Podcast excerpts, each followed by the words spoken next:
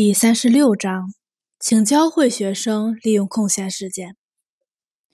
时间的流逝对于孩子和大人完全不同。对于这一点，我们永远也不应该忘记。考虑不到这一童年特点的人，经常会在通往孩子内心的道路上碰壁。在森林里度过一个阳光明媚的夏日。这对孩子就像是整整一年，而在少先队夏令营的一个月，对他们而言更像是一辈子。不要用严格的计划束缚孩子，请教会他们仔细、反复的观察。如果可以的话，给孩子们一个小时，让他们去做自己的事情。这是儿童的天性使然。做不到这一点，那么孩子的感知和思维就无从谈起。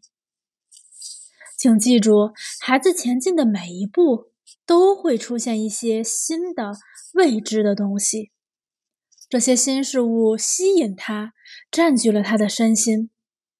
孩子不只顾不得思考，更感受不到时间的流逝，他的内心被这种平稳缓慢。但又不可阻挡的童年的河流所占据，就会忘记，是的，完全忘记他今天还要做家庭作业，而这一点也不足为奇。我亲爱的同行，当你问到作业情况，孩子却坦率地告诉你“我忘了写作业”的时候，请不要惊讶。他这么说的时候，不觉得自己有什么过错。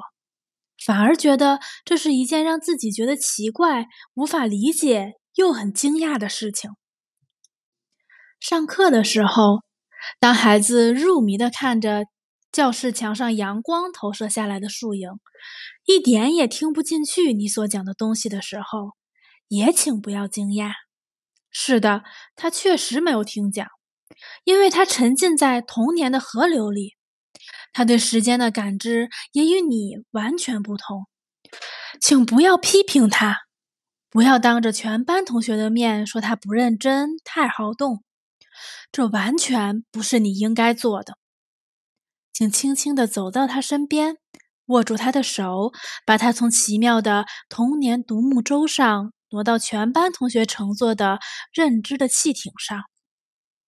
更重要的是，请不要过于拘谨。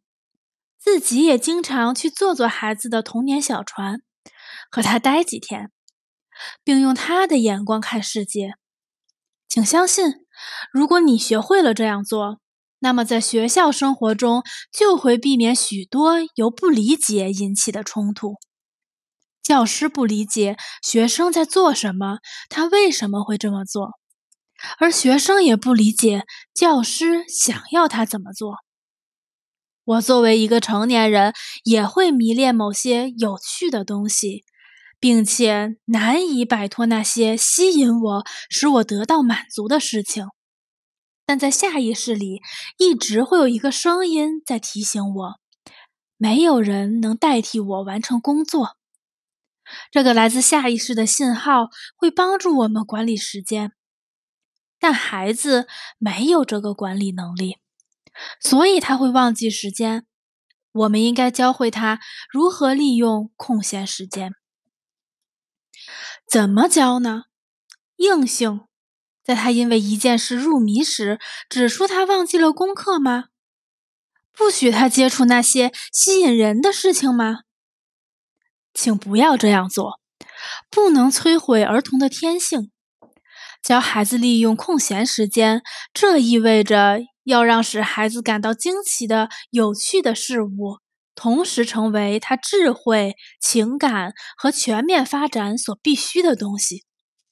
换句话说，孩子的时间应该充满那些让他入迷的事情，而这些事情能够发展他的思想，丰富他的知识和能力，同时也不会破坏童年的魅力。给孩子提供空闲时间，并不意味着让他想干什么就干什么，因为放任自流可能会养成孩子无所事事和懈怠的习气。教孩子利用空闲时间，可以不用口头讲解，小孩子们也还不懂这些讲解，而是通过组织活动、示范和集体劳动来教育。